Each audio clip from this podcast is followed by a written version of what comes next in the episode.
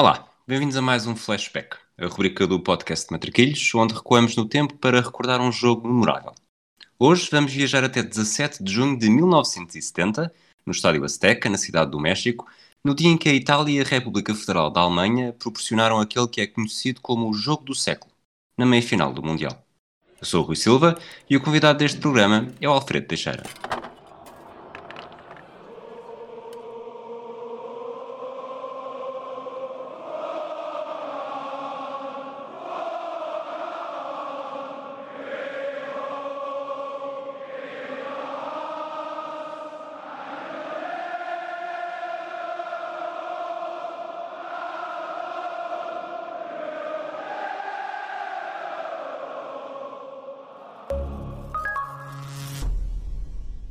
Alfredo, como é que estás? Olá, Glenn, tudo bem? Já estávamos, já estávamos com um jogo no flashback prometido há vários meses, uh, proporcionou-se agora. Tu, na verdade, não estavas muito inclinado para este jogo, eu, eu fiz, alguma, fiz alguma pressão. Agora que já o viste, uh, assim, um balanço curto que fazes deste, deste duelo.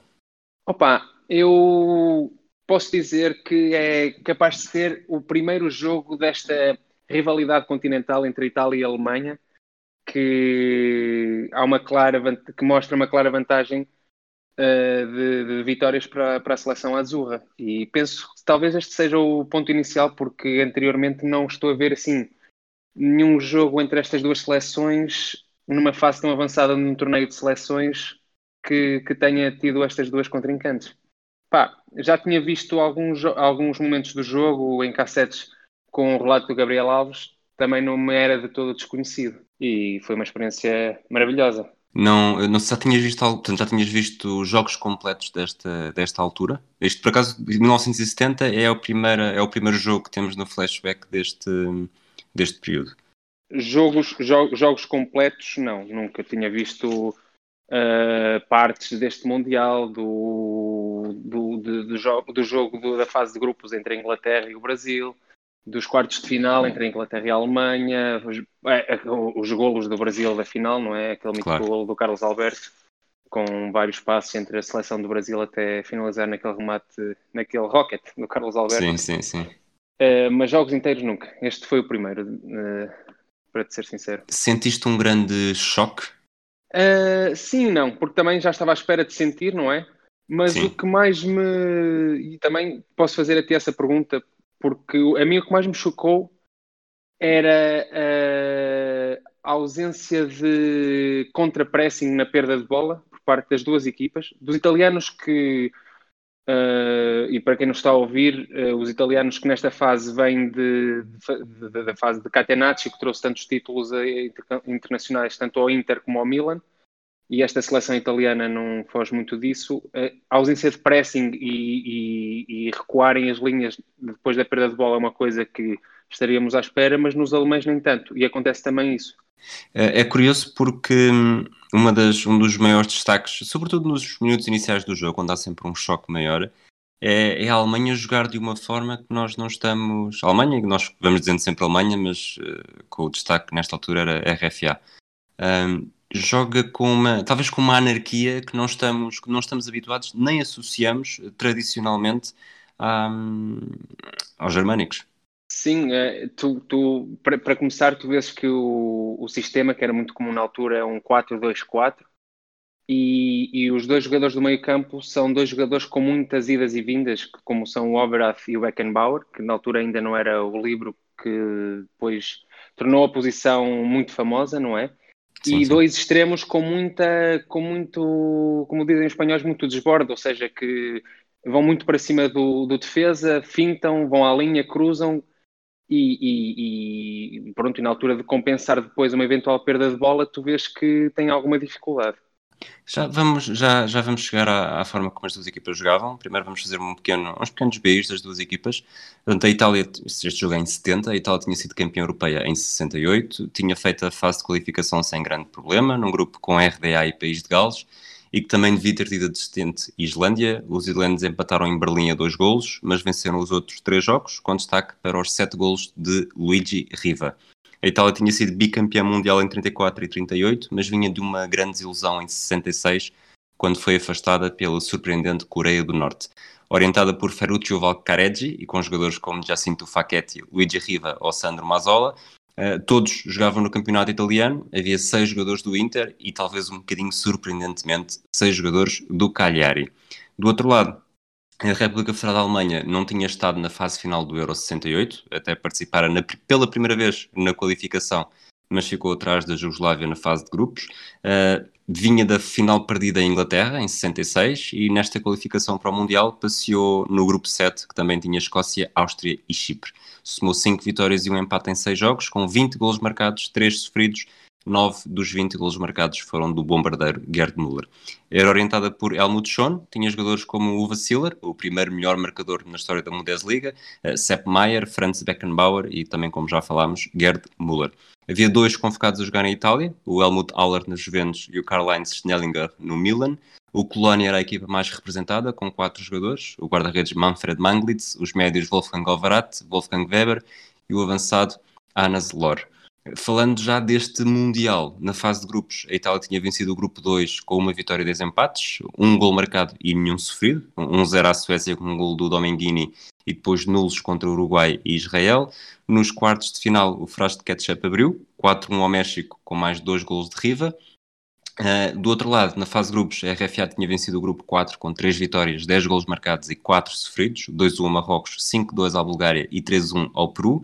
Uh, antes de chegar a estas meias finais, nos quartos de final, uh, num jogo que tu já falaste, a RFA derrotou a Inglaterra por 3-2 no prolongamento, com Gerd Müller a marcar o gol decisivo aos 108 minutos, depois de os germânicos terem estado a perder por 2-0 já a meio da segunda parte.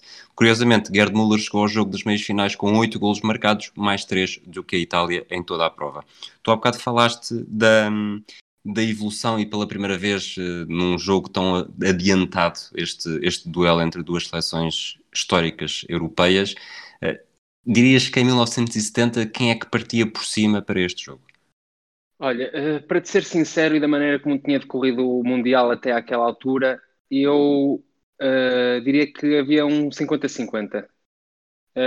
isto porque a Alemanha vinha de um para, para início, o Mundial em si era um Mundial muito complicado, porque a FIFA, sendo a FIFA, uh, organizou um Mundial no México que tinha que corresponder aos horários europeus. Portanto, os jogadores, para além da altura a que se jogavam, a que jogavam no México, onde acho que a altura mínima do a altura a nível do mar mínimo era de 2 mil metros, tinham que jogar ao meio-dia mexicano e podes calcular as temperaturas que se faziam sentir nessa altura sendo que a Alemanha jogou um prolongamento, um prolongamento contra a, na altura a, a campeã mundial em título, a Inglaterra, uh, e a Itália que até às meias, até aos meias finais, até aos quartos de final tinha marcado só um golo, o tal golo do Domenghini contra a Suécia, que não sei se foste ver esse golo, mas é um frango monumental do guarda-redes sueco. Não vi, não vi. Uh, também não tinha apresentado grande coisa, sendo só uh, a segunda parte contra os mexicanos uh, tinham mostrado algum poder ofensivo. portanto, eu, eu, diria que a partida apresentava-se muito igualada, não conseguia escolher um, um claro candidato. Muito bem. por falar também em frango, deixa-me só dizer isto, Rui. O primeiro golo da Itália no jogo dos quartos de final contra o México também é outro pito monumental que eu aconselho os ouvintes a verem. Muito bem. Uh, vamos, vamos então partir para as equipas iniciais. Uh, eu lanço da Itália, depois uh, peço-te um comentário e depois a mesma coisa com a RFA. A Itália joga com o Enrico Albertosi na baliza. eu aqui vou, vou dizer a forma que eu ouvi, depois se eventualmente se tiveres visto de uma forma diferente, sente-te livre para comentar.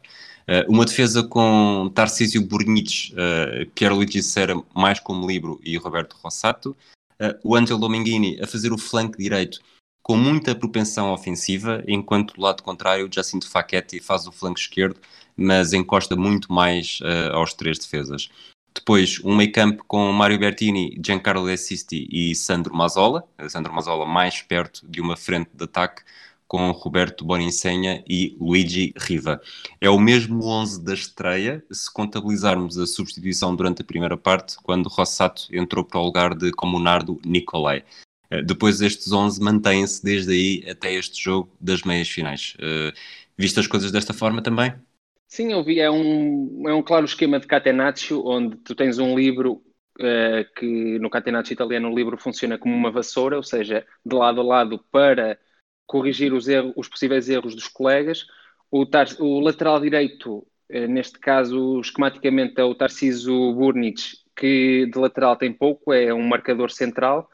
Tens o Rosato como outro marcador e o, o Jacinto Facchetti, é o que seria da Itália de 82, o, o Cabrini, é um lateral esquerdo com, que tem, tem, tem ações ofensivas também.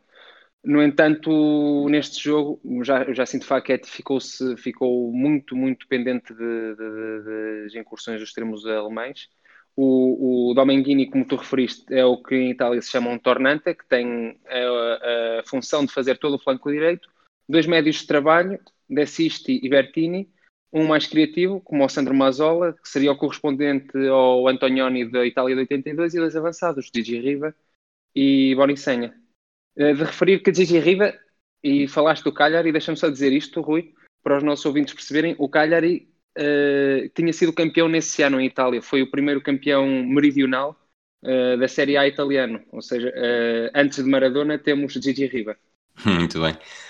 Depois, falando da República Federal da Alemanha, um, já falámos aqui também um pouco de como era muito anárquico e ao mesmo tempo bastante interessante. Uh, Sepp Maier na baliza, uma defesa que eu demorei algum tempo a, a descortinar, portanto o Bertie Vott uh, central pela direita, marcando diretamente e seguindo o Luigi Riva para todo lado, o livro Karl-Heinz Schnellinger e depois o Willy Schultz central pela esquerda a marcar o Boninsenha, seguindo também para todo lado. Depois tinha aqui um meio campo, uh, não necessariamente um meio campo a 4, mas o Jurgen Grabowski pela direita, uh, mais ofensivo também do que o Bernd Patska pela esquerda. Depois no meio o Beckenbauer, ainda não o livro como o reconhecemos, como disseste há pouco, mas mais, mais central. E depois muito mais livre no meio campo e vagabundo o Wolfgang Overath. Uh, depois, numa linha mais adiantada, o Vassiler, que se percebe perfeitamente que ele é, que ele é avançado avançado centro de raiz, mas está a jogar pela direita, a procurar terrenos muito mais interiores. Na esquerda, um muito discreto uh, Anas Loh e no meio o bombardeiro Gerd Müller. É, acho que sim, que é exatamente como tu descreveste. Uh, o, o Assiller, para perceberem, uh, podemos dizer que tinha um pouco as funções de João Félix no Benfica de Bruno Lage. Mais ou menos. Ali a ligar um bocado o meio campo com o Gerd Müller, a fazer um bocado de segundo avançado e uh, o resto acho que é tal e qual como tu descreveste. Esta, esta Alemanha tinha várias novidades. O Jurgen Grabowski nunca tinha sido titular, mas jogaram nos quatro jogos como suplente utilizado. Uh, o Bernd Patska foi titular à esquerda depois de ser, só ter sido utilizado uma vez como suplente utilizado, no lugar de Horst Dieter Ottgas, uh, que foi substituído em três dos quatro jogos. Uh, Sepp Maier, Bertie Votts, Franz Beckenbauer, o Avarat, o Siller e o Müller tinham sido os únicos titulares nos quatro jogos e, como curiosidade, cinco destes jogadores tinham sido titulares na fase mundial, na, na final do Mundial de Inglaterra, uh, tanto os defesas Willy Schultz e o Karl-Heinz Schnellinger, os médios Franz Beckenbauer e Wolfgang Overath e o avançado Uwe Siller. Antes de entrarmos no jogo, uh, dizer que o árbitro era o mexicano Artur Yamazaki, um nome claramente mexicano, e havia mais de 100 mil pessoas no estádio Azteca a compor e a ajudar a que seja Aqui, acho que os, jogos no estádio do Azteca são sempre mais especiais, sobretudo jogos de Mundial, e 16 anos depois voltamos a ter um, um, uma experiência dessas, mas entrando no jogo faz sentido olhar para estes, para estes 120 minutos diabólicos, uh, uns 30 minutos mais do que os primeiros 90, mas ainda assim como o jogo do século. Achas que é um, é um rótulo merecido? Não, eu acho que pelo menos os 90 minutos estão longe de ser o jogo do século. É, acho que, pronto, uh, spoiler alert, uh, o jogo do século vive um bocado do que acontece depois dos 90 minutos. Exato, exatamente. Aliás, se não fosse, se fosse só mesmo pelos 90 minutos, eh, apesar de ter um fim dramático, já lá chegamos, mas, mas vá, é, é, seria claramente um jogo para cair no esquecimento. Eu tenho aqui um balanço dos jogos que. Não sei se viste os jogos também com o jogo também com comentário italiano. Vi, vi, é a versão que está no YouTube. É, eu, pelo que percebi, uh, já, havia, já tinha havido 13 duelos entre as duas seleções, 8 vitórias para a Itália, 2 para a Alemanha, 13 empates. E... Lá, lá está a vantagem à Azurra uh, frente, frente à Mannschaft. E curiosamente o jogo começa. Este jogo tem algum. Agora que estou a pensar nisso e a pensar no início e do fim destes, destes 90 minutos, tem algumas semelhanças com o Portugal e Inglaterra do Euro 2004. E talvez possamos falar disso à medida que as coisas forem acontecendo. Mas jogo, 8 minutos, o gol da Itália. Eh, a Itália não está necessariamente melhor do que, do que a RFA em campo, mas, mas aproveita e, e concretiza, eu diria, a primeira grande oportunidade que teve. Sim, acho que sim. É uma, uma jogada, se não estou em erro, pelo meio. O Boni Senha tenta combinar com o Gigi Riva. Ele acaba por combinar com um jogador alemão ou faz um ricochete a bola num jogador alemão que neste momento não estou a precisar qual é que é. Ele volta a receber a bola à entrada da área e desfere um remate com o pé esquerdo que Sepp Maier não consegue defender. E estamos a falar do oitavo minuto é um grande remate de Bonicenha que, se calhar, na, na, na, versão que nós vimos, só na repetição é que consegues ter essa percepção. Não sei se. Aquela repetição comigo. por trás da baliza, não é? Exatamente, exatamente. Sim, sim, sim. É tudo, é tudo muito rápido é, no, no, plano de, no plano de diretos, chamemos assim, mas a forma como a, a, trajetória da bola no plano por trás da baliza, realmente percebe-se que aquilo é, não é fácil, sobretudo porque eu nunca joguei com bolas destas, presumo que tu também não tenhas, uh, com bolas mais pesadas, aquelas trajetórias os remates devem ser ainda mais potentes. Como curiosidade, uh, que li isto agora recentemente num livro, uh, o facto de o Mundial ser disputado a uma altitude superior ao que estamos habituados, não é? O ar, ao ser mais rarefeito, fazia com que a bola tomasse efeitos esquisitos também. Foi uma coisa que eu li neste, neste livro. Tanto é que havia uma grande psique, a grande psicose do, dos jogadores no Mundial era man, os livros dos brasileiros, porque os brasileiros chutavam todos bem uh, de qualquer, de qualquer sítio e as bolas iam sempre parar à baliza fazendo efeitos mirabolantes. E, e, não sei se neste caso até acho que é um remate seco, não, não está, não, sim, não, sim, não é o caso, mas, mas uh, como curiosidade deste Mundial uh, comenta-se isso também. A Itália, em vantagem, começa, não diria necessariamente jogar de cadeirinha, mas nota-se que está mais confortável, até porque parece eh, de alguma forma mais, mais confiante no seu jogo e mais experiente a fazer o jogo que faz. Do outro lado, a Alemanha, e repetindo uh, aquela tecla que já tocámos, do, da anarquia, parece muito mais fascinante perceber como é que joga Uh, temos o, o Beckenbauer a assumir o jogo naquela posição de meio campo mais recuada. Uh, eu tenho aqui uma nota que talvez uh, exagere no, no, nos lançamentos em profundidade de, de, uma posição central, portanto, nem sequer é bem um cruzamento, é mais um lançamento em profundidade, quase para aquilo que, que hoje mais chamamos de chuveirinho. o Ovarat, muito curioso as movimentações dele, foi o, foi o jogador que mais me encheu as medidas, sobretudo no início, e depois fiquei mais atento e continuei a, a consolidar a opinião que tinha.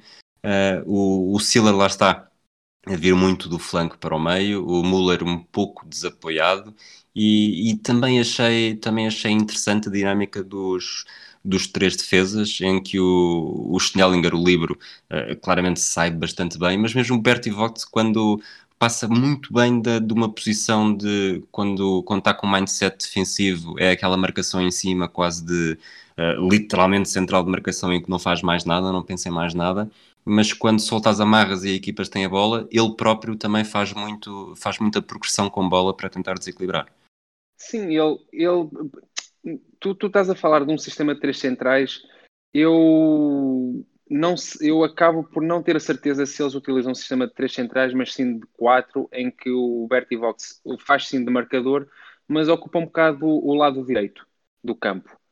Uh, e concordo contigo. Há, uh, mesmo no fim, do no fim do jogo, não sei se é no fim dos 90 minutos ou no prolongamento, há uma jogada pela direita que ele se incorpora muito bem ao ataque e tem um remate.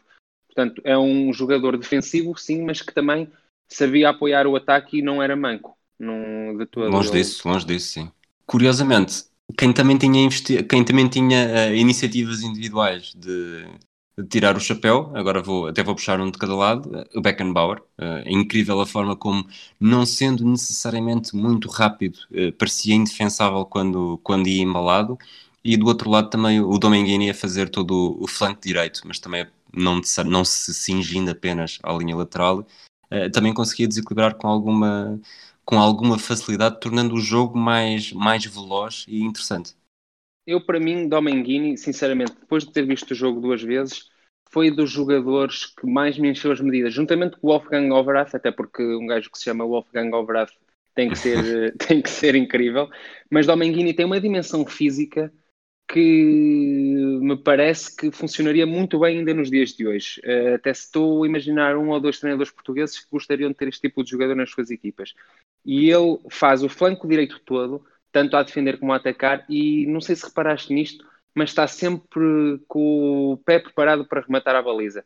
Acho que são inúmeras as vezes que ele tenta o remate de longe da área, com pouco sucesso, a maior parte das vezes, e mesmo a cruzar, há uma situação uh, no, na segunda parte, não me quero estar a adiantar muito, mas que tu vês que ele também tem um cruzamento preciso. Até acho que é o Gigi Riva que, ele, faz o cabeceamento que sai fraco, que até podia ter matado o jogo.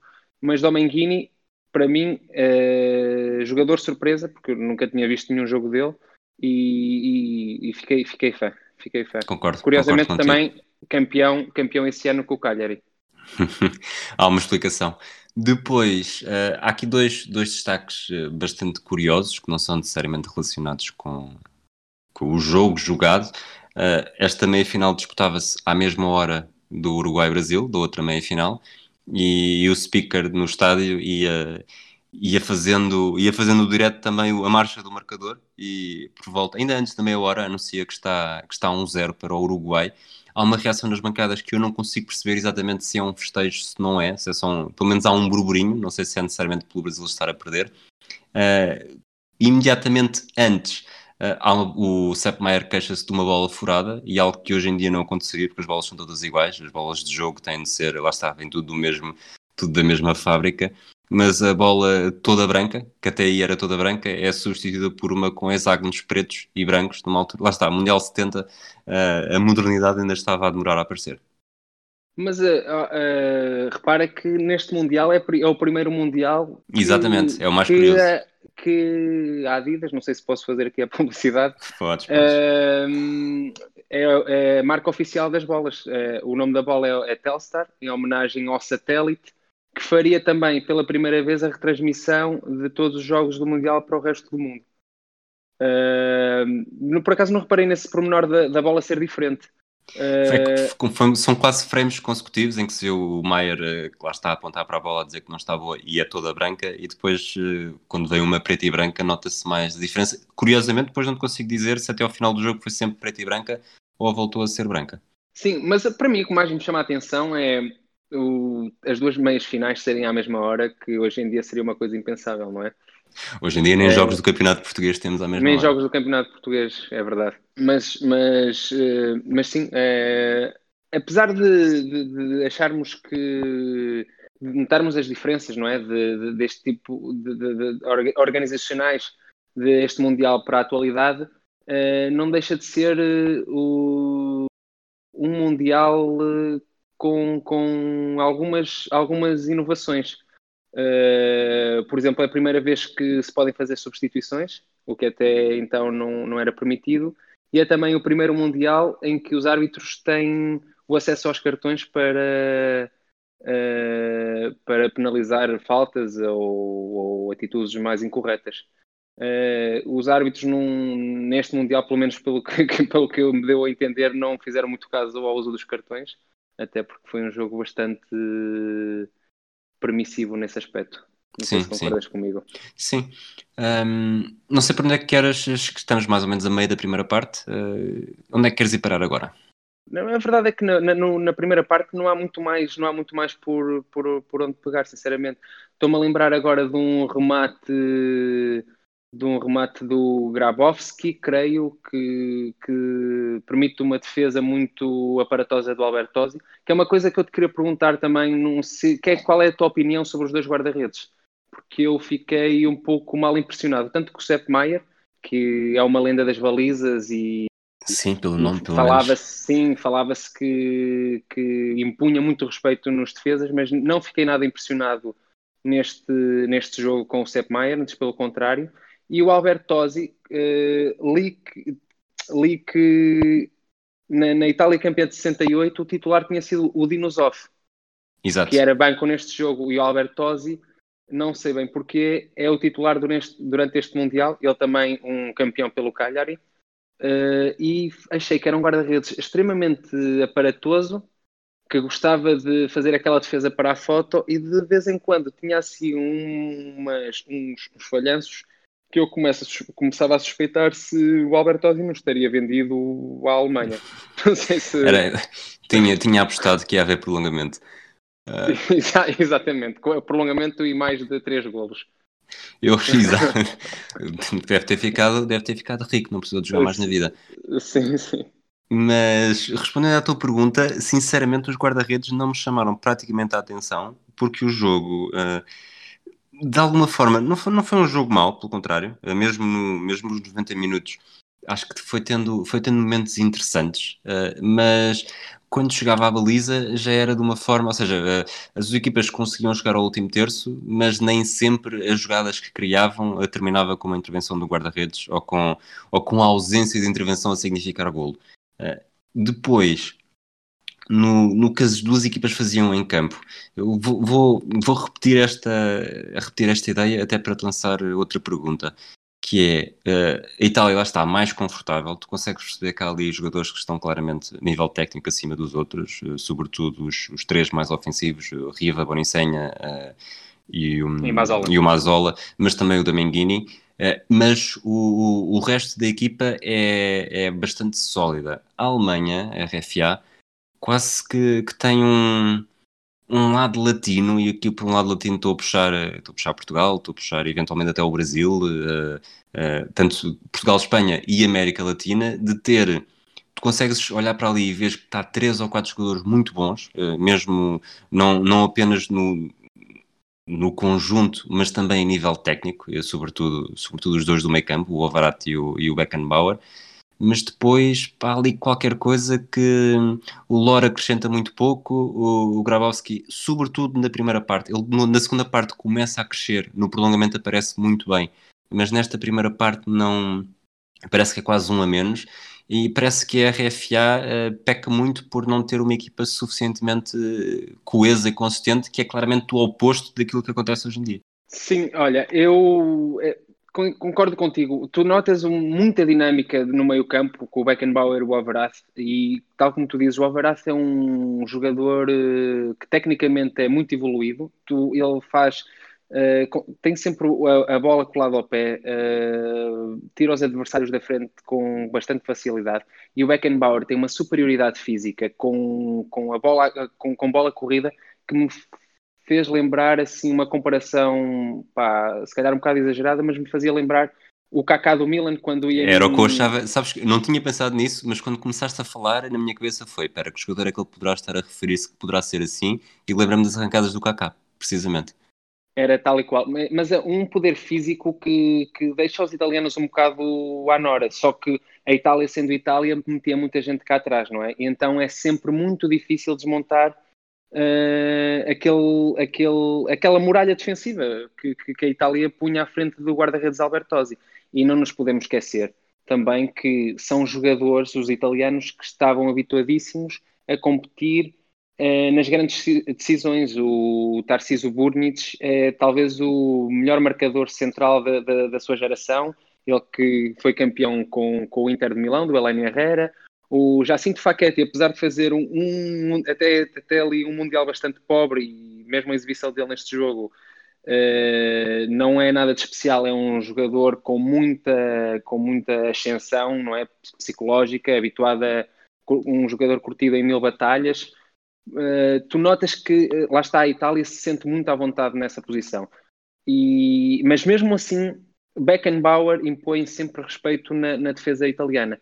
E achei, o, o Lore concordo contigo, uh, eu custa muito distinguir o Lore, aliás, eu nem sei se estou a confundir Lore com outro, com outro extremo. Há dois extremos que eu confundo. Não, é o Lore, exatamente. O Lore, para mim, eu nem dou por ele durante o jogo, sinceramente. Tanto é que ele depois na segunda parte acaba exatamente pelo Stanley Buda. Uh, e o, Overa, o, o, perdão, o Grabowski, uh, concordo contigo, na primeira parte não está tão ativo, mas na segunda começa a crescer e acho que é um extremo que, traz, por exemplo, o Facchetti de cabeça perdida, com, com as suas fintas, com os bem para dentro, agora vou para fora, cruzo.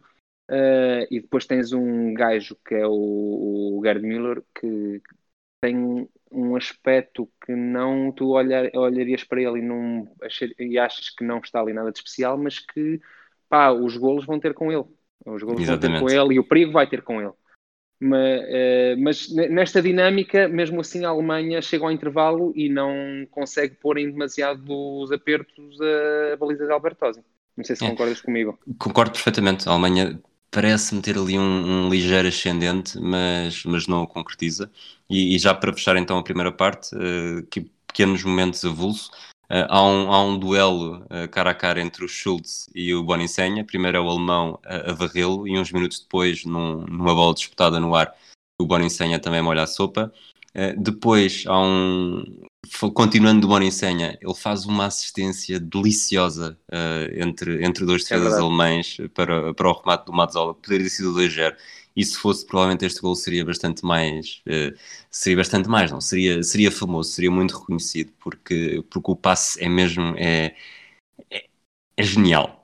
E, e depois há algo que acontece durante todo o jogo, e podemos já matar um bocadinho esse assunto aqui, que é a quantidade de livros que há à entrada da área, mas à entrada da área eh, ali a um metro da linha de penalti, tanto por uma equipa, uh, da linha de penalti não, da, da grande área. E eles gostam de encher o pé, não é? É, tanto de um lado como do outro, eu diria que cada equipa teve uns 5 livros deste género, uh, raramente beneficiaram da barreira à, à, distância, à distância regulamentar, mas, mas houve muito, acho que hoje em dia não há assim tanto, tantos lances destes uh, como, como houve neste jogo. E quanto ao pouco aproveitamento também. Uh, não senti que nenhum dos livros tra uh, transmitisse real perigo para a baliza de, de ambas equipas. Exatamente, exatamente. Uh, outra coisa que eu gostei, desculpa só para fechar a primeira parte, é que tu sentes que ali no, no setor esquerdo do ataque da Itália, aquela conexão Mazola-Riva, nota-se que são dois jogadores diferenciais na Itália e, e quando conseguiam juntar-se, e, e conectar-se, uh, acontecia sempre alguma coisa diferente no ataque italiano. E gosto também do, do, do, do Bonicenha, porque é um, um, atacante que é muito móvel, muito rápido, tanto aparece na esquerda como na direita, e, e lá está, e com muita visão de jogo, consegue meter eh, passos filtrados que, que põem a, a defesa alemã, alemã em sentido. Muito bem, vamos entrar na segunda parte, e estavas, estavas a falar do Mazola. Uh, curiosamente, mas olha que não está mal na primeira parte, mas sai ao intervalo entre o Rivera, eh, que é uma. O Bambino de Oro. Que é uma dinâmica muito abordada que, que o, o Ferruccio Valcareggi não gostava de jogar com os dois e havia uma espécie de pacto em que um jogava a primeira parte, um jogava a primeira parte, o outro jogava a segunda Uh, eu fui, fui, li depois de ler isto, fui confirmar as fichas de jogo, a ver como é que estava. Uh, realmente é quase sempre assim. Uh, houve momentos neste Mundial, apesar de serem curtos, em que os dois chegaram a estar a jogar em simultâneo, mas não deixa de ser curioso, em que, que hoje em dia ainda se fala muito, se é possível. Agora, o primeiro, o primeiro exemplo que me veio à cabeça, quando o Ronaldo foi para a Juventus, era se, se Ronaldo e Dybala poderiam jogar em simultâneo nas Juventus. há muitas conversas dessas ao longo dos anos também de dois jogadores que possam ou não ser considerados semelhantes, mas aqui parece que, a, que o 11 italiano não tem, não tem espaço para dois jogadores com tanta qualidade, claramente acima da média e acima de muitos dos seus, dos seus colegas de equipa. Uh, para, sobre o, o, a substituição Rivera-Mazola, uh, há duas teorias. Há uma que havia um pacto realmente chamada a estafeta, em que Mazola jogaria a primeira parte e Rivera a segunda. Rivera, que era um jogador do Milan, Mazola do Inter, não é? E, Rivera é um jogador mais, uh, talvez brilhante, uh, com a bola, mais uh, geniozinho. E Mazola, apesar de ter sido avançado, tinha recuado a sua posição e trazia mais trabalho à equipa e Ferruccio Valcareggi, como bom treinador italiano que era, apreciava essas características do Mazola. No entanto, eh, é engraçado que no jogo dos quartos de final eh, a Itália abre o catch-up, como como tu bem disseste, quando entra Rivera e se junta também com Riva, e acho que o jogo de Riva agradeceu a entrada de Rivera, Uh, a, outra, a outra teoria diz que Mazola uh, tinha contraído o mal de Montezuma, ou Montezuma, não sei como é que se diz, que é dos viajantes que vão ao México e lidam mal com a comida mexicana e com a água do México. Eh, então, que talvez teria tido problemas do foro gastrointestinal, então só estaria apto para jogar 45 minutos. Esta é a teoria defendida por Sandro Mazzola. Não sei qual delas será, qual delas será a verdadeira. Talvez, talvez a eh, verdade esteja, esteja a meio caminho. É possível. Mas a entrada de Rivera eu acho que faz, faz bem à Itália, apesar de Gianni Brera, uh, que é capaz de ser o maior jornalista desportivo da história italiana, uh, ter criticado, ele que era o maior crítico de, de Rivera, uh, ter criticado ferozmente esta sua exibição. eu penso que a entrada de Rivera traz outra dinâmica ao ataque italiano. Sim, sim, sim, sim, também pareceu. Tanto, tanto que a primeira, o Mazola não estando mala, uh, a ideia que está é como é que a Itália consegue estar, estar a jogar sem o Rivera quando o Rivera entra em campo e, e, e mostra tudo aquilo que consegue fazer. Uh, lá está, como é que. Idealmente, ter... idealmente, jogariam os dois, na minha opinião. Mas... Exatamente, exatamente. Depois, passamos para outra substituição que também mexeu com a dinâmica, 53 minutos, eh, tal que já falaste, sai o Anaslaw, entra o Libuda. Um, o Libuda vai para o flanco direito, num primeiro momento, o Grabowski para a esquerda. E também, mais uma vez, uh, a substituição surte, surte efeito e a Alemanha começa a ficar mais, um, não necessariamente mais perigosa, mas com mais opções para chegar com perigo até ao, até ao último terço. Sim, o Libuda eu acho que mexe muito uh, com o jogo ele tinha tido uma exibição muito boa, pelo que eu li num, no jogo contra a Bulgária. Acho que trouxe a defesa búlgara pelas ruas da amargura. Ele que se chama Stan, não é o nome de batismo, é em, é em homenagem ao Stanley Matthews, porque é o jogador inglês dos anos 50, creio. Bom, o Stanley Matthews foi jogador, foi jogador durante várias décadas que jogou é, sim, até. É verdade, ele jogou quase até à cova. Mas... O, primeiro, o primeiro bolador primeiro bolador exatamente, dos anos primeiro, 50. O primeiro, o primeiro bolador dos anos, exatamente. E, ele, e, e o Libuda tem, tem, está muito mais incisivo no jogo com o Lore. Tanto é que, é como eu te digo, eu não me lembro de nenhum momento que mereça menção do Lore. E o Libuda aparece e aparece bem. Ele entra à esquerda, mas há uma mudança constante de flanco com Grabowski e, e começam a criar alguns problemas, principalmente no, no, flanco, no flanco esquerdo italiano, onde Facchetti eu acho que realmente faz uma exibição abaixo, abaixo do seu nível. Concordo contigo. Foi exatamente, é exatamente nesse. Quando, na minha cabeça, quando penso nas jogadas mais perigosas, tanto do Libuda como do Grabowski, uh, associo-se sempre mais ao flanco direito do que ao flanco, ao flanco direito do ataque, portanto, ao flanco esquerdo, ao lado do Facchetti e não ao lado contrário. A Alemanha, então. Uh, vai, vai ganhando protagonismo e eu acho que o primeiro grande momento em que o empate está ali mesmo à mão de semear, uh, curiosamente sai de um, de um erro do guarda-redes italiano, lá está, a tua, a tua ideia de que eles não foram grande espingarda, uh, uma saída precipitada do Albertosi, depois o, a Alemanha recupera, recupera a bola perto da baliza, há um cruzamento atrasado e o Alvarat, um míssil contra a barra que, que levar com uma bola daquelas na cara não devia ter sido nada agradável mas, mas para mal dos pecados alemães, uh, bateu na barra e não uns centímetros abaixo. Eu, a partir da, da substituição do Livuda, uh, quem pega no jogo, penso que é o próprio Wolfgang Overath, que tem duas ou três uh, ações de, de perigo, ele, ele assume completamente o jogo da Alemanha e, e o culminar é esse, esse petardo que ele manda à barra do, da baliza do Albert Tosi.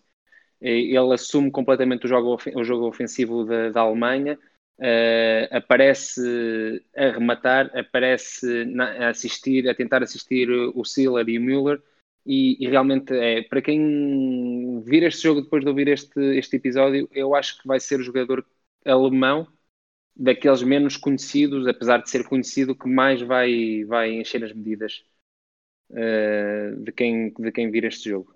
Concordo, concordo plenamente contigo. Depois, uh, pelo meio, há uma, uma outra substituição na, na, RFA, entre o Held e sai o Patska, e, e, vou agora diretamente para o minuto 70, onde depois de, de uma jogada brilhante, lá está, do Ovarat, o Grabowski aparece completamente isolado pelo lado esquerdo, o Facchetti aparece, está a dormir, uh, o Albertosi estava batido, mas o Rossato corta em cima da linha com, com um voo acrobático, na recarga, o, o Muller remata por cima, já depois do, do Siller ter tido tudo para fazer o empate, mas uh, cai uh, com, com o Bertini por perto. em direto já aparece um lance um bocado esquisito, na repetição percebe-se claramente que ficou um penalti por marcar. Sim, eu acho que lá está. Eh, este jogo para aqueles programas de pós-jogo de avaliação de se, se, este jogo tivesse VAR, o VAR teria tido muito por onde, por onde trabalhar, sinceramente. Eu acho que é um penalti claríssimo que fica por marcar e não é o único deste jogo, não me podendo adiantar, uh, adiantar muito. Muito bem, vamos nesta altura, tanto a Itália percebia que uh, estava a ganhar, que estava a fazer contagem decrescente aos minutos, tal como o comentador viria a fazer no, nos descontos. nas palavras da boca. Mas é RFA a dar tudo por tudo, uh, claramente cada vez mais, mais bola uh, dos alemães, não necessariamente como sinónimo de perigo, eu acho que perigo ou verdadeiro mais próximo de perigo que tiveram, talvez uma jogada aos 83 minutos, em que há mais um, um livre perigoso Uh, que o Alvarado bate contra a barreira e depois na recarga, uh, na sequência do lance, o Albertosi volta a fazer a geneira e, e, e, acaba por salvar a bola ali assim em cima da linha de golo. Para explicar isto de outra forma, o Albertosi remata contra, remata contra o Grabowski, a bola vai na direção da Belisa, está praticamente ali a saltitar em cima da linha de gol. O Müller uh, tenta antecipar-se ao guarda-redes, mas o Albertosi limpa o, o, erro. Depois, te, uh, curiosamente... Limpa o erro pelo... e limpa o Müller, porque eu, para mim é outro penalti que fica por marcar. Era este o lance que estavas a falar?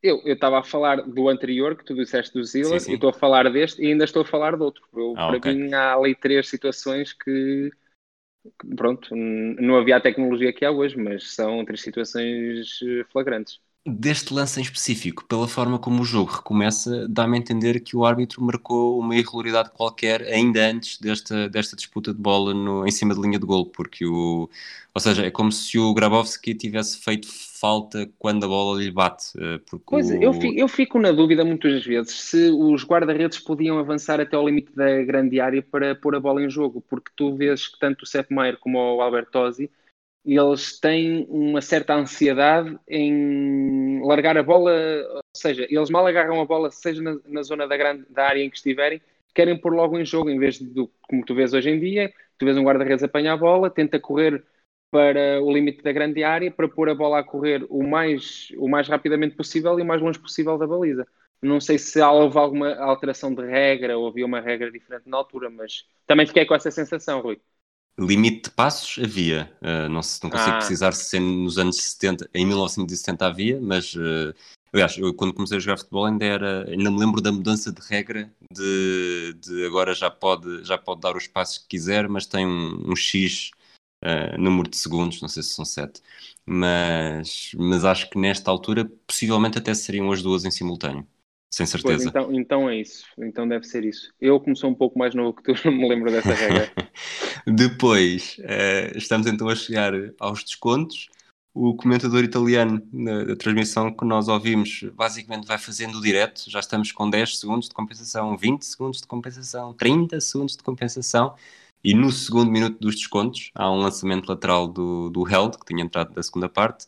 O Grabowski cruza com o pé esquerdo, é curioso, ele que, é, que era destro, e completamente sozinho na área, a fazer o empate, é o Schnellinger, o livro, que nunca tinha marcado um gol uh, pela seleção, e acho Exatamente. que mesmo a nível de clubes, uh, se, tive, se tinha um, eu li isso, entretanto agora também não, não anotei, esqueci-me, mas acho que se tinha um, não sei se foi o único, se, foi o, se este foi o único da carreira, se foi o segundo, pela seleção foi mesmo o primeiro, e, e foi o, o maior balde de água fria nos italianos, e recuperando aquela, aquela analogia que fiz há pouco uh, com o Euro 2004, a Inglaterra marca primeiro, Portugal vai dando tudo por tudo até, até aos 90 e marca perto do fim pelo Postiga. O Postiga foi um bocadinho mais, deu um bocadinho mais margem à Inglaterra para reagir. Aqui depois do, do gol do Schnellinger nem há, quase nem há espaço para respirar até, até se apitar para, para o fim do tempo regulamentar.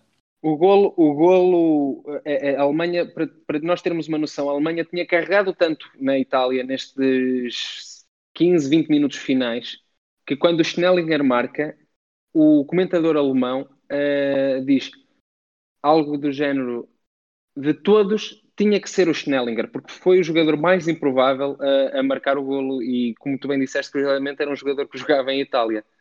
Uh, o, eu acho que sim, que é um balde de água fria. E tu, quando vês que as duas equipas vão para o prolongamento, sentes que a Alemanha está por cima.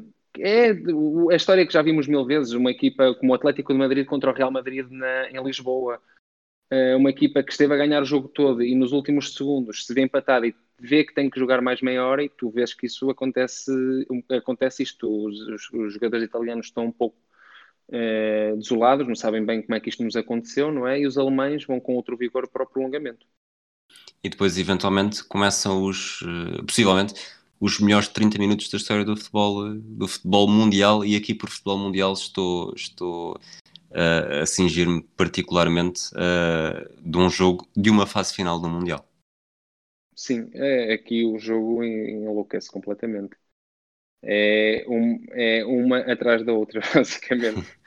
O, portanto, logo, isso parece, é, parece propósito, parece enredo, mas uh, logo no, no início do prolongamento uh, há ali qualquer coisa que nos, que nos chama a atenção. Uh, o Beckenbauer está a jogar com o braço ao peito. Não há Exatamente. Cá substituições esgotadas e é o Beckenbauer, portanto não há cá, não há alternativa, não há cá jogar com 10. o braço, acho que é o braço direito, se não estou em erro, mas, mas com o braço completamente ligado eu penso que sim. E é, e é uma jogada, é a terceira jogada que eu estava a referir. Eu, entretanto, eu não consigo precisar em que momento do jogo é que foi, mas é um, para explicar, é uma jogada tipicamente do Beckenbauer, em que o Beckenbauer, como nós referimos, com a sua passada e com a bola controlada, entra nas imediações da área e é derrubado, eu já não sei precisar por quem, e cai dentro da grande área. Eu na minha opinião, a mim pareceu-me que é um terceiro penalti que fica por marcar para, para a RFA. O árbitro, depois de muitos protestos, marca um livre à entrada da área e, e é nessa jogada que o, que o, o Franz Beckenbauer uh, aleija o, o braço ou o ombro, já não, já não sei bem que, que parte do corpo é que foi, e com as substituições esgotadas tem que jogar uh, com, com, o braço ao peito e é uma imagem mítica, mítica do, do Beckenbauer e deste, deste Mundial. O, Exatamente. Curiosamente, deixa-me só citar, o, o Beckenbauer, relativamente a esta jogada, uh, tem, um, tem uma frase que diz: Tec tecnicamente não foi penalti, apesar de eu discordar, porque a falta pro, pro, uh, produziu-se os metros fora da área. Moralmente, no entanto, foi 100 vezes penalti. A Alemanha não aproveitou a falta e o crime ficou impune porque o jogo decidiu-se nesse momento. Ou seja, ele, ele, na opinião do Beckenbauer, o facto de ele jogar limitado condicionou uh, de maneira definitiva o resultado deste jogo. Interessante. Uh, apesar disso, uh, e como tu dizias do, do tal sofrer um gol em cima do, em cima do apito final, que acaba por, por mudar também a, o aspecto do lado psicológico das duas seleções. A RFA confirma isso no início do, do prolongamento e no sexto minuto há um canto da direita do Libuda, o cabeceamento do Siller, o Poletti tenta deixar a bola à mercê do Albertosi, mas, mas a desatenção da defesa italiana leva a que o Muller lá está, vai à procura do golo, antecipa-se ao guarda-redes e desvia de forma um bocadinho caprichosa a bola acaba por, por saltitar uh, lentamente até cruzar a linha de gol. E eu pergunto-te, nesta altura, depois do, de como acabou, uh, como acabou o tempo regulamentar e como está a começar o prolongamento, e aquilo que nós associamos hoje ao futebol mundial, uh, dificilmente acharíamos que isto não seria o, logo o, a certidão de óbito dos italianos. Exatamente. Mais uma vez, eu acho incrível como é que o, o Albertosi encara, encara esta jogada porque tinha tudo para ficar com a bola e tu dizes que o Muller vai ter com o golo, mas eu acho que os golos vão ter que o Muller. Não, é, mais, é mais nesse sentido. São, são os dois, na verdade. A marca tantos que é um bocado uma mistura dos dois. Uh, Exatamente. E, olha, só, só eh, deixa-me só dizer isto, Rui. Eu, que eu, e há uma coisa que eu adoro no Muller é a maneira como ele festeja os golos, porque ele parece que. Como é que eu ia te explicar isto? Uh, ele corre sempre da mesma maneira, com aquelas pernas parecem mais curtas eh, do que deveriam ser, Sim. e depois está com o braço a fazer como se fosse a, a, a Lídia Soprano, a mãe do Tony Soprano, quando é elogiada e faz aquele gesto assim de desdém. É uma, é uma imagem que, que eu gosto muito do, do Gerd Miller. Uh, eu, curiosamente neste lance eu vejo mais, culpa na, mais culpas na passividade do Poletti do que necessariamente do, da, da lentidão a reagir do Albertosi. Percebo, percebo que, que, também não fica bem na fotografia, mas acho que o Poletti num lance daqueles com a bola mesmo a um metro e meio da linha de gol Sim, não podia melhor. ter sido tão... Exato. Uh, mas contra tudo aquilo que nós estávamos a dizer, uh, que achávamos que a Itália neste momento ia completamente morrer depois de, sofrer uh, dois golos num espaço tão curto. Sim, uh, jogada imediatamente a seguir, não? É, três não... minutos depois, portanto, a primeira verdadeira jogada. Há um livre para a área, curiosamente os alemães também estão a ajudar. O Eld alivia mal e a bola fica à mercê do, do Tarcísio Burnic, que, que fuzila o Sepp Maier e deixa o jogo empatado a dois. Vemos que os defesas têm um poder de finalização muito bom neste jogo. Aliás, um jogo com um golo do Schnellinger e outro golo do Burnitz seria hoje em dia, não sei, não sei que, que, exemplos é que eu posso ir buscar. Sabes que o, eh, os erros neste prolongamento são tantos é, muito possivelmente por, por culpa do cansaço e do desgaste físico, do, do, não só do jogo em si, mas também da, das condições que falaste há pouco também, de cidade do México, da altitude, do calor. Uh, Faz-me lembrar um pouco também até aquelas peladinhas que nós fazíamos uh, às tardes, tardes de verão e não só, em que jogávamos até, até cair para o lado e havia sempre aquele momento em que o jogo estava quase a chegar ao fim, que basicamente havia jogado de um lado e jogado do outro e acabava com um gol, porque já dos dos cinco ou seis que estavam a jogar de cada equipa, já só dois é que corriam à vez e, e acabava sempre com gol. Sim, é uma boa, uma boa comparação, é verdade. É uma boa comparação, aquelas tardes de sol em que já ninguém corre, já, olha, agora vai tu, que eu fico aqui na mama. Exato, vou ficar aqui um bocadinho a descansar. Uh, portanto, aos 96 houve esse lance para o Müller marcar, aos 99 houve esse lance para o Brunitos marcar e aos 104 a Itália faz a, a cambalhota no marcador, uh, num lance em que o Libuda fica no chão a reclamar uma falta uh, perto do, do, terço ofensivo. Os italianos seguem em contra-ataque. Uh, o Riva lança o Domenghini na esquerda. depois há um cruzamento para a bola regressar ao Riva. Ele deixa o Stellinger fora do lance com uma simulação e remata cruzado para o gol já dentro da área. Estamos em cima da, do final da primeira parte do prolongamento e talvez seja o golo, a jogada, o lance de golo mais bonito deste, dos sete que este jogo teria. Sem dúvida. E aqui Gigi Riva deixa bem marcado o porquê era talvez o líder uh, desta esquadra azurra. Uh, é um, tem, tem uma finta deliciosa sobre o Schnellinger que o deixa sentado e depois uma finalização uh, para o poste mais, mais longe, corrijam-me se, estiver, eh, se estiverem Está erro. certo, está certo. Uh, e, e, faz o 3-2, um golo em contraciclo. Põe a Itália de novo na frente no marcador.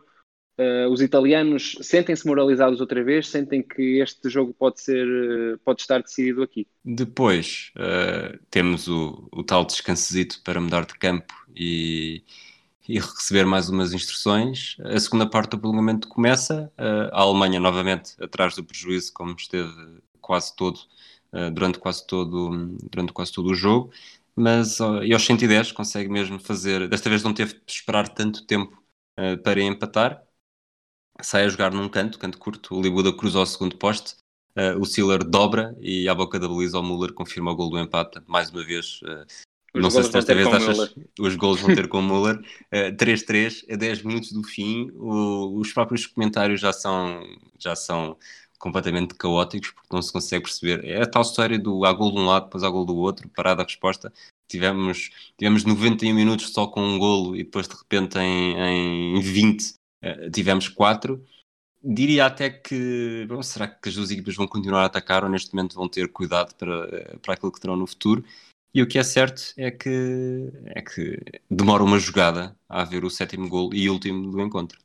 Sim, e é, um, é uma jogada, de, a bola vai ao centro, o Riva toca para o Desisti, o Desisti para o Rivera, Rivera para Desisti e assim ano, Facchetti passa para Bonicenha e Bonicenha mais uma vez a mostrar toda a sua mobilidade e o bom toque de bola que tinha, foge ao defesa alemão que não me lembro quem é que era, peço desculpa. É o Schultz, é o Schultz. É o Schultz, faz um passo atrasado e Rivera aparece uh, de mansinho, com pezinhos de lã e, e faz o 4-3. E, e lembro-me de uma cassete que, que havia, daquelas de resumos dos mundiais. Esta acho que era da televisão do Mundial 94 e pelas palavras de, de ai, como é que se chama? Do Gabriel Alves, peço desculpa, a Rivera mata o jogo.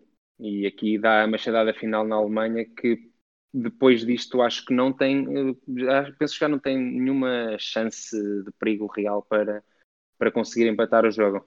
Eu acho que de facto, eh, como tu disseste, matou mesmo o jogo porque passámos deste período louco para um período em que não sei se houve a descarga de, de adrenalina final em que tanto pronto, os italianos também não precisavam, lá está, estão em vantagem, e os alemães já não conseguiram ter, ter aquela última reação para conseguir, para conseguir um novo empate. Sim, é, e, é, e, também voltamos ao mesmo, os italianos sentem-se muito confortáveis a jogar com a vantagem e sabem sofrer. Sempre souberam sofrer e fecharam desta vez a baliza a sete chaves.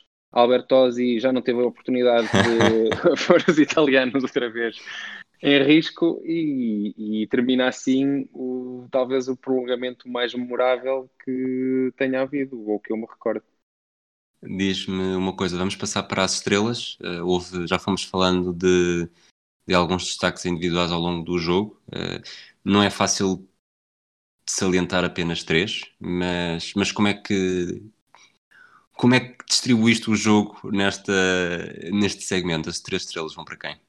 Olha, eh, eu ainda agora estou com dificuldades de atribuir as três estrelas, sou-te sincero.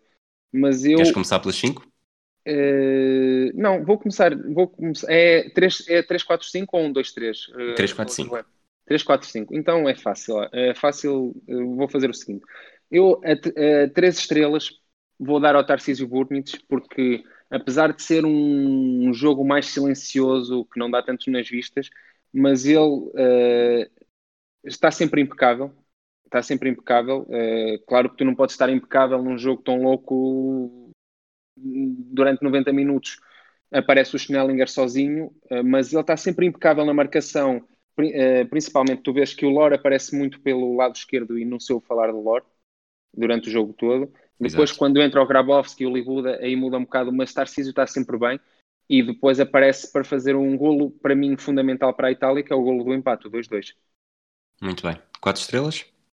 Olha, quatro estrelas eu vou dar, apesar de, podia falar aqui do, do Riva, que tem aquele, aquele golo fantástico, do Rivera, que eu acho que, apesar de não termos falado tanto dele, tem uma segunda parte e um prolongamento maravilhosos. Podia falar também do Mazola, mas eu quero dar as quatro estrelas ao Dominguini, porque uh, jogar àquela hora no Estádio Azteca, uh, à altitude da cidade do México e fazer aquela exibição física, uh, tanto a, a, defender como a atacar, não é para qualquer um. E as quatro estrelas vão para o Dominguinho, na minha Muito opinião. Bem. E para terminar, apesar de, apesar de e deixa-me só salientar que Gerd Müller também merecia levar uma estrelinha, porque é um jogador que, epá, para mim, sem querer estar a exagerar, mas exagerando, é talvez o melhor ponta de lança da história da Europa. Uh, não queria deixar de salientar também a exibição de Gerd Müller e as cinco estrelas vão para o Wolfgang Overath porque é de facto o jogador que mais me uh, encheu as medidas. Eu sou, é... eu sou um, é. desculpa, eu vou só fazer este comentário. Eu sou um fácil, cada vez que há um jogador criativo uh, canhoto, eu, eu fico logo rendido e peço logo o que, é que, o que é que tenho de fazer, qual é que é o, o NIB para enviar o dinheiro. Mas, mas, de facto, de facto, aquele início de jogo dele uh, arregalou-me logo os olhos e depois já nem sei aqueles, aqueles 20 minutos Aqueles 20 minutos da segunda parte, uh, que tem o, o, o, remate à barra, que ele pega no jogo da Alemanha, opá, uh, fiquei encantado Opa, e, o nome, e o nome também, Wolfgang Overath. tem, tem que levar as 5 estrelas. Eu acho que ele pode não ter sido necessariamente o, o melhor jogador do jogo, uh, não sei, sim, não, não, estou, não, não é... estou mesmo a fazer nenhum tipo de análise nesse sentido. Até Mas é complicado, jogo... oh, desculpa, é complicado tu dizes quem é que foi o melhor jogador deste jogo. Era o que eu ia dizer, isto, isto é, o, é, o, tal jogo do século em que, em que é difícil, primeiro é difícil estar a destacar três exibições, se fosse um jogo mais há jogos históricos que não se, há jogos históricos que não são necessariamente tão bons, não têm tanta, tantos jogadores individuais a destacarem-se, e este é, é, bastante difícil, tanto que tu, uh, tanto a Itália ganha 4-3, tu deste 3 e 4 estrelas a italianos, deste 5 estrelas a um alemão, uh, mas deixas, como tu disseste, deixas o Müller de fora, o Beckenbauer também faz um bom jogo. Uh, o Boni Senha faz um bom jogo e também ficou de fora. Exatamente, portanto isto é, seria sempre injusto e ainda bem que nós estamos a falar do melhor jogador do campeonato português, senão ainda havia, ainda havia uma, uma revolta popular. Mas, mas eu acho que o, as 5 estrelas ao Alvarate uh, assentam aqui muito bem, até também por uma questão de expectativas, porque eu, portanto, lá está, eu conhecia o nome, uh, mas quando, quando vi os 11, olhei para este jogo e pensei, ah, ok, vou ver o Bertie Votts, que associou mais a, a, quando era selecionador, o Beckenbauer, uh, o Siller, o Müller, uh, do, lado do lado italiano o Mazzola, o Boniceni e o Riva eram os nomes que, que reconhecia mais, e mesmo também o Facchetti, uh, e de repente sou, sou completamente dominado, as minhas atenções são dominadas por tudo aquilo que o Alvarado vai fazer em campo, não só pela forma como trata a bola, por ser canhoto, por, por ser ter uma movimentação em campo talvez já muito, muito adiantada para, para a era em que, em que jogava. E, e lá está, acho que as 5 estrelas são, são muito bem atribuídas. Mesmo podendo não ser, eh, dou de barato, podendo não ser a melhor exibição individual do jogo, ou mesmo o jogador mais decisivo, uh, mais decisivo não foi de certeza, mas, mas acho que tiveste, estiveste bem nessa atribuição. Hum, agradeço o elogio. não é um elogio, não é um elogio, é só um comentário. Uh, depois, o que, é que, o que é que nasce deste, deste jogo? Uh, a RFA vai para o jogo de atribuição do terceiro lugar, vence o Uruguai por 1-0 com um gol de. Isto parece que vamos estar a bater na mesma tecla, mas de Wolfgang Alvarat. Uh, Itália... É o único jogo, é o único jogo da Alemanha, deixa-me só dizer isto, em que Gerd Müller não marca. Depois a Itália perde a final com o Brasil por 4-1, depois de entrar na segunda Sim. parte com um empate a um gol. Não sei até que ponto não poderá ter, eh, ter pagado também um bocadinho a fatura do, pagou, do prolongamento. Certeza, a fatura do prolongamento. A fatura do prolongamento pagou e e houve bastantes críticas a Ferruccio Valcarezzi no, após a final. Mesmo a organização da, da, da, da, expedição italiana, eles tiveram que fazer as malas antes do jogo porque tiver, tinham que embarcar num avião da Alitalia de volta para Roma uh, quase após o jogo, tanto é que eles não estavam bem a ver se chegavam à final. E na final, mais uma vez, o Rivera, o Rivera jogou. Uh, tenho ideia que o Rivera não, nem sequer se jogou foram poucos minutos e foi bastante criticado por isso, porque depois deste jogo da meia final pedia-se na Itália que, que, que, houvesse mais Rivera em campo e Ferruccio Valcarezzi sendo fiel ao seu estilo de Catenaccio voltou a apostar por Mazzola e, e a equipa italiana estava completamente desfeita fisicamente e depois na segunda parte não aguentou com, com o ritmo brasileiro. É, a Itália joga, é, o 11 é exatamente o mesmo desde da meia final. O Rivera entra aos 84 minutos para o lugar do Boninsenha, faz, faz 6 minutos em conjunto com o Mazola. Sim, ainda por cima para o lugar do avançado. É, é quer dizer, é, tu estás a perder e ainda tira, tira, metes um médio criativo pelo avançado ou seja, substituição defensiva. Exatamente. Depois, um, os anos seguintes, uh, quatro anos depois, a Itália fica na fase de grupos uh, e a RFA é campeão do mundo, a jogar em casa. No 11 da final de 74, há seis sobreviventes deste jogo: Maier, Votts, Beckenbauer, Ovarat, Grabowski e Müller. E, e, e a RFA é... tem uma exibição uh, fenomenal na marcação direta ao Johan Cruyff. E é preciso destacar também que a RFA é campeã do mundo em 74, jogando como campeã europeia, porque dois anos antes tinha vencido a União Soviética uh, por 3-0 na final.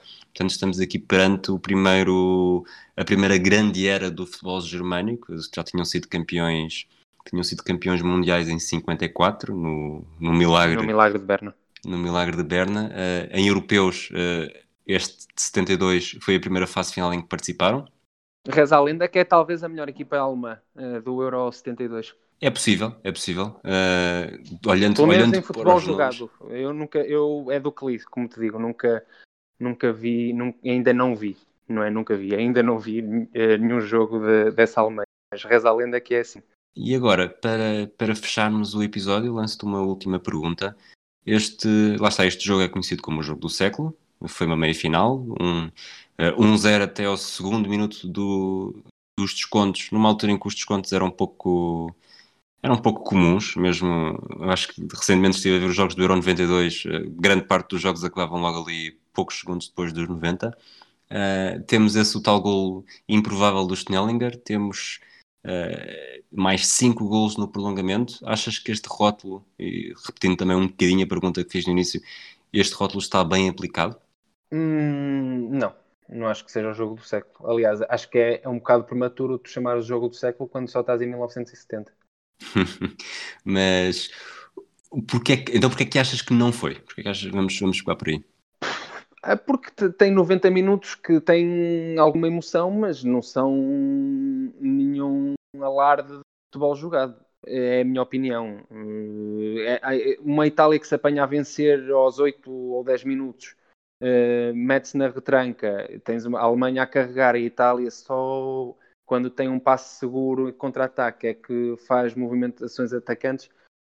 É assim, eu não estou, não estou a criticar cada um joga com as armas que tem na minha opinião, claro. e é uma coisa muito pessoal, não é? Não creio que seja o jogo do século. Se calhar, se nos pusermos a pensar, eu e tu, conseguimos aqui arranjar dois ou três que talvez uh, sejam mais merecedores desse rótulo. Deixa-me fazer de advogado do diabo. Um, e depois pensamos nos dois ou três. Estamos a falar de um jogo de uma meia final do Mundial. Uh, tudo é certo que eu acho, eu acho que o facto da Itália ter perdido a final uh, não ajuda a, a elevar este Sim, jogo e ser mais é conhecido do que Isso também é. é verdade. Acho que para mim é, é mesmo é a principal lacuna deste jogo é, é, ter dado um finalista vencido e não um campeão. Mas, mas mesmo que os 90 minutos tenham sido muito maus, a importância que estava, uh, que estava em jogo, uma meia final do Mundial, portanto a presença numa final e com, com cinco golos no prolongamento de uma meia final no Mundial, não achas que é suficiente para, para ganhar este rótulo? E agora, se quiseres, podes-me começar já a replicar com, com eventuais outros jogos. Diz, posso dizer desde já que eu, por exemplo, não acho que o, que o Portugal-Coreia do Norte, por muito bom que tenha sido para português e espetacular pela, pela caminhota no marcador e durante todos os 90 minutos, quase, mais na primeira parte do que na segunda, mas, mas não tem a mesma carga dramática e até a rivalidade que depois acabou por, não, por mas, nascer deste olha, duelo. Sim, mas olha, por exemplo, tens um, um, duelo com uma carga dramática e com rivalidade, se calhar, ainda mais acentuada no jogo anterior dos quartos de final entre a Inglaterra e a, e a Alemanha, que é uma reedição da final do Mundial anterior. Certo? certo? Duas nações que historicamente têm muitos conflitos entre si, Uh, e que tens uma Alemanha que está a perder 2-0, uh, eh, bem entrada na segunda parte e consegue empatar e no prolongamento ganhar o jogo. Uh, tu, assim de repente estou-me a lembrar desse jogo. lá está, é, é, também um bocado. Estou aqui num papel um bocado injusto, mas, mas sei lá, é como te digo, isto depois a imprensa também gosta de superlativos e de, claro, de cunhar claro. qualquer evento daquela hora, não é? como sendo o melhor de sempre. E nós vemos isso na geração de hoje em dia, em que tudo o que vem ou que não é, é o melhor de todos os tempos. É pronto, é um bocado, é um bocado isso, se calhar. É eu... a doença do, do imediatismo. Exato, eu não, sabes que eu não. Lá está, eu acho que o facto de agora nos, não... Desculpa, agora nos comentários do Twitter vão, vão aparecer ok boomer. é... Mas pronto, é um bocado a minha opinião. Eu acho que a Itália não ser campeã do mundo tem mesmo um impacto muito negativo neste jogo. E, e provavelmente pensando em outros jogos, tu falaste de um, de um RFA Inglaterra, uh, uns dias, três dias antes deste jogo. Eu vou para um RFA Inglaterra também no México, mas, mas 16 anos depois, por haver uma guerra, por ser uns quartos de final e por ter dois golos que ainda hoje são. Argentina-Inglaterra. É, desculpa, desculpa, tens razão. A final é que foi Argentina-RFA uh, Argentina e Inglaterra de 86, por haver uma guerra em jogo também, uh, por ter dois golos que são, que são claramente, uh, há uns tempos escrevia isso, que é o maior elogio que se pode fazer ao Argentina e Inglaterra, ou aos, não lembro exatamente como é que eu escrevi, mas era é, é dizer aquele, aquele jogo do gol do Maradona, saber que se está a falar deste jogo, deste, toda a gente sabe que é o, os quartos de final do Mundial 86, mas não sabes se estás a falar do mão de Deus, se estás a falar do, do golo do daquela. Golo, do melhor golo do século. É, aquele golo épico. Esse, esse sim, provavelmente o golo do século, apesar de ser uns quartos de final. E, e ter, ter essa viver para lá da sua era. Esse, esse jogo de 86 vive claramente para lá da sua era e este de 70 uh, morreu alguns. Sim, concordo, concordo plenamente com, com o que tu disseste. É, é, um bocado isso. E lá está, mais uma vez, se a Itália eventualmente tivesse sido campeã, uh, teria-se teria tido outra, outro, outra crítica, outra memória este jogo. Tanto é que deste Mundial, se tu vires o, uh, o momento mais recordado é o, o golo do Carlos Alberto. assistência, que, exato. Não é? Que é, é, é, desculpa, é o golo do Carlos Alberto e no jogo da fase de grupos a defesa do Gordon, do Gordon Banks, Banks a cabeçada do Pelé. Exatamente, que é uma defesa exatamente. monstruosa. Aliás, este Mundial, eh, deixa-me só, e sei, já está a ficar se calhar um bocado longo, mas este Mundial é repleto de, de, de grandes momentos. De grandes momentos, porque tens este jogo, tens o, os quartos de final da RFA com a Inglaterra, tens a Inglaterra contra o Brasil, que é um, grupo, um jogo da fase de grupos que são uh, nem mais nem menos que os dois últimos campeões do mundo a defrontarem-se pelo primeiro lugar do grupo, com a defesa do Gordon Banks e, e com, com, exibições fantásticas, tanto do Pelé como do Bobby Charlton. E, e, tens depois o jogo, o jogo da final, que é os 4-1 e a consagração do Brasil, do jogo bonito, não é? Do acunhado o Brasil dos 5-10, não é? O Tostão, o Rivelino, Jairzinho Pelé e Gerson. Apesar de depois em, em, autobiografias eles contestarem um bocado esse rótulo dos 5-10, mas, mas é um mundial, é, é, o primeiro mundial a cores. É preciso não esquecer isso também. É, isso também tem um, tem um impacto relativamente grande. Eu, este, lá está, este foi o primeiro jogo que eu vi do Mundial 70 e mesmo para terminar, eh, estou, estou como dizer, estou com, alguma, eh, com algum interesse em explorar um bocadinho mais esta fase final, possivelmente para outras, para outras rubricas do, do Matraquilhos. Olha, eh, se é assim, eh, não sei se posso fazer publicidade, eh, apesar de eu não ganhar nada com isso, recomendo-te vivamente o livro sobre o Mundial de 70 do Sérgio Vilarinho, que é um, um, um historiador de futebol nas horas vagas aqui da Galiza e que, que, fala, que, fala, que vale bastante a pena. É um livro de leitura fácil em, em espanhol e, e a mim também me entrou muito a vontade de agora, quando o futebol ia voltar uh, ao ativo de pegar uh, um bocado neste Mundial. Ok, olha, muito obrigado por teres, por teres estado aqui. Tu já tinhas estado no 24 segundos e no Diga 33, aqui do, do Mundo Hemisfério Desportivo. Uh, talvez um dia voltes para, para outra rubrica ou, ou mesmo eventualmente outro flashback. Mas, Estás à vontade mas... para me convidar e deixa-me agradecer-te mais uma vez teres aceito o meu autoconvite. Preciso não esquecer. Muito bem. E uh, fico a aguardar, Rui, quando quiseres. Ok, esperemos que tenham, que tenham gostado desta viagem até a 70, que é um ano em que, lá está, não tínhamos, não tínhamos ido. Aliás, já tínhamos ido a 53 para a Inglaterra-Hungria, uh, uhum. de resto, nada. Eu acho que nada pré-anos 80, posso-me estar a esquecer de alguma coisa, mas acho que nada pré-anos 80. Pode ser que nos aventuremos um bocadinho mais também por, estes, Sim, por estas décadas virá, mais. Virá aí algo do Cruyff. Estou, Tenho muito certeza. possível, muito possível. sem, querer, uh... sem querer adiantar nada. Um abraço a todos e até à próxima.